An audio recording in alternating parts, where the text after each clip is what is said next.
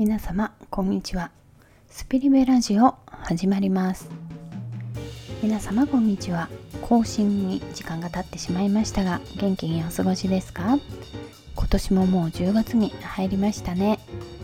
えー、今回は自分の人生に起こる出来事は全て中立であるというお話をしたいと思います。このお話はスピリチュアルに興味がある人人生を変えたいと思っている人悩みを抱えている人悩みを抱えている友人や家族がいる人におすすめです。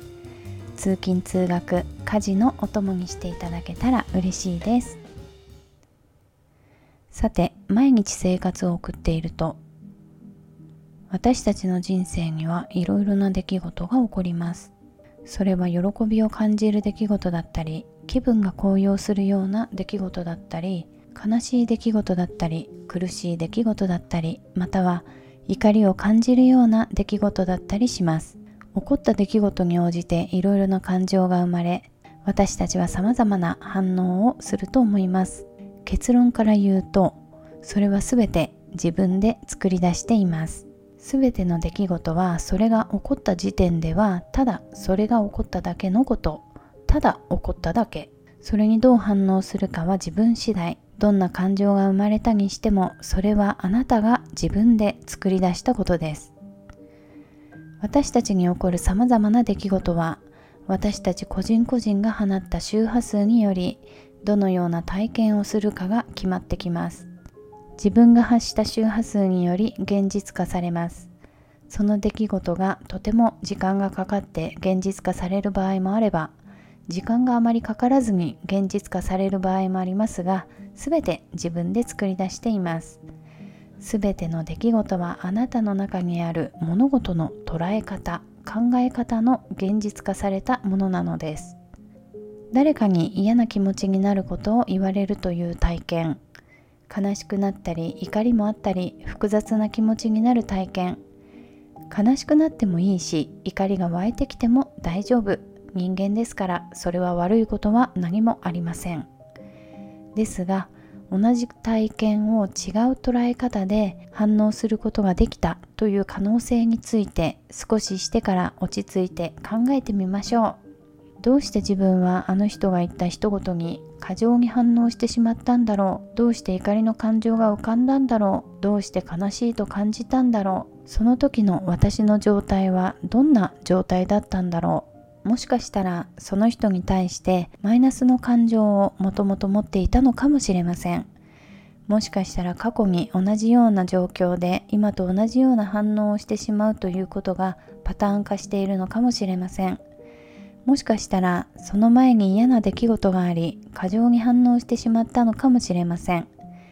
もしかしたら被害者意識を持つことで自分を慰める癖があるのかもしれません。ポジティブな出来事を振り返ることはとても楽しいですけれどもネガティブな感情を振り返るのってあまり楽しくはありませんね。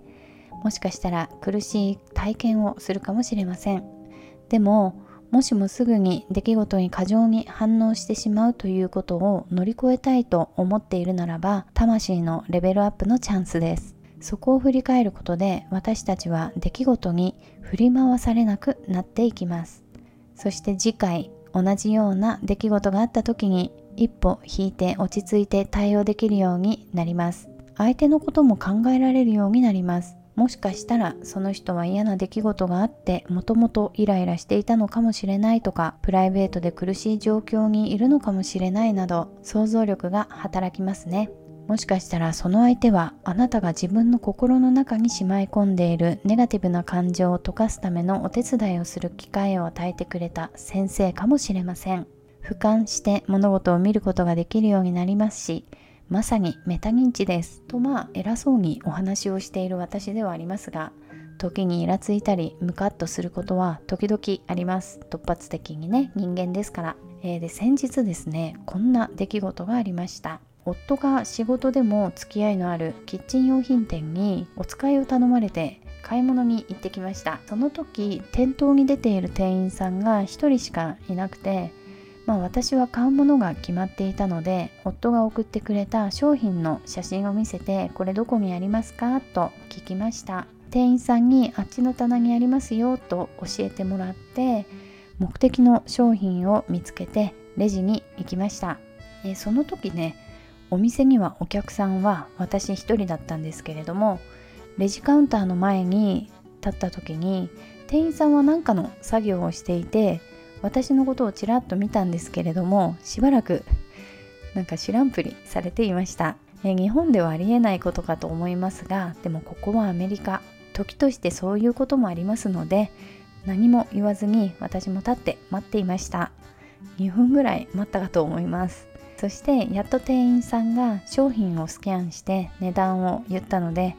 お店の会員であることを伝えて電話番号を伝えようとしたら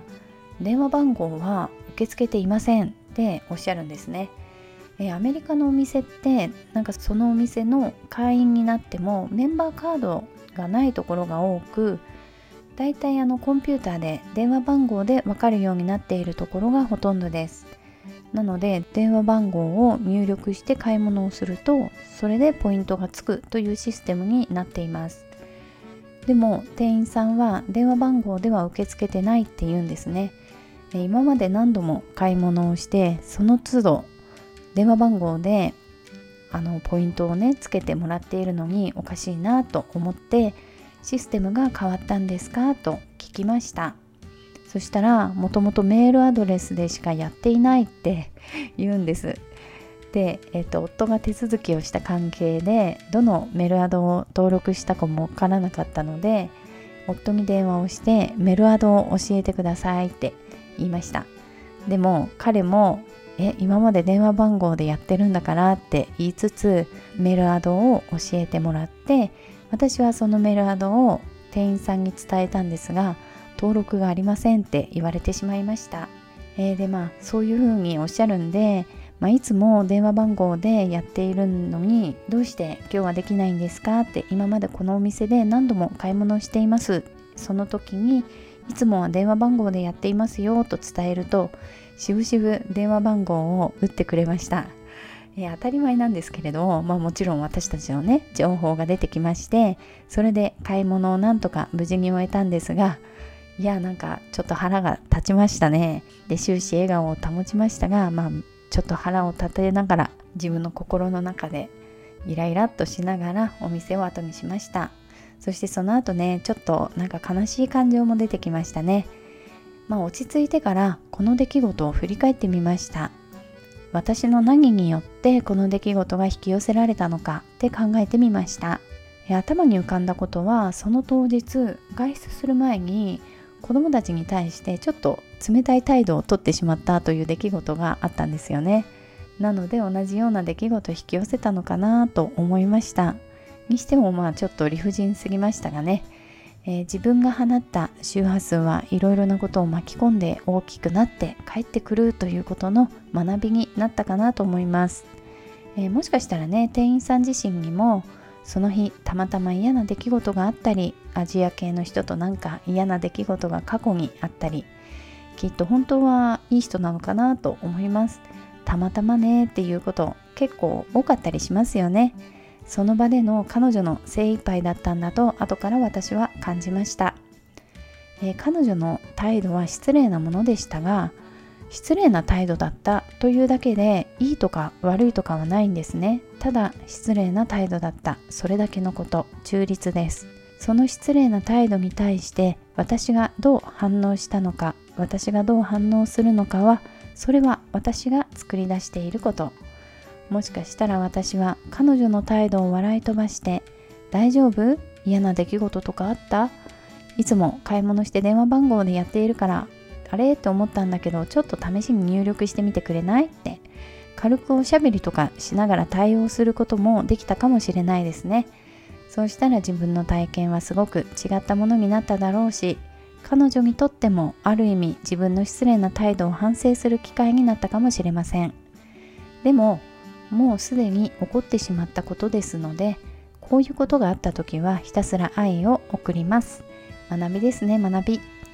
えー、愛を送る時はその店員さんに対しても送るしその時の自分自身にも送ります。そうすることでこういった負の連鎖は断ち切ることができます。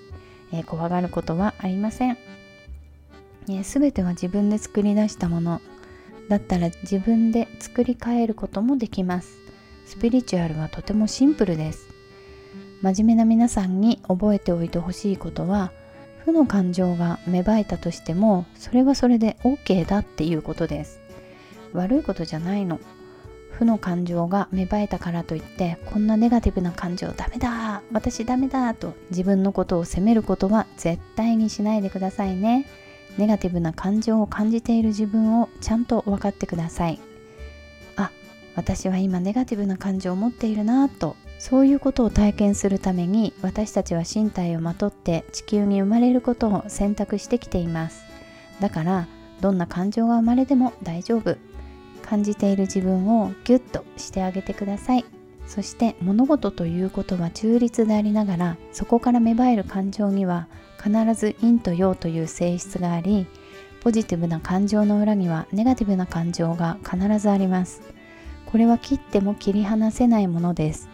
このことはまた今度お話ししようかと思います。負の感情が芽生えた時の対処法はよく言われていることではありますが一番のおすすめは紙に書くこと。相手に対しての手紙を書くのもおすすめ。見せなくてもいいんです。書いたら捨てちゃおう。書くと落ち着きますし文字になった時に客観視しやすくなることも利点です。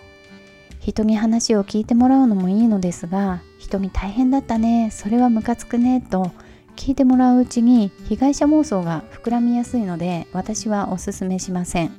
愚痴は紙に書けですね。それでは今回はこれで終わりにしたいと思います、え、さて私前にも話したんですけれどもサウンドヒーラーの認定コースを受けてまして動画の編集とかする時間がないので代わりにブログの更新を頑張っています、えー、まあ、先々週長女長男が通う高校ではホームカミングウィークという秋の大イベントがありましてそんなアメリカの高校の様子なども書きましたのでよかったら概要欄にあるブログのリンクから読んでいただけたら嬉しいです。それでは最後までお付き合いいただきましてありがとうございます。またね。バイバーイ。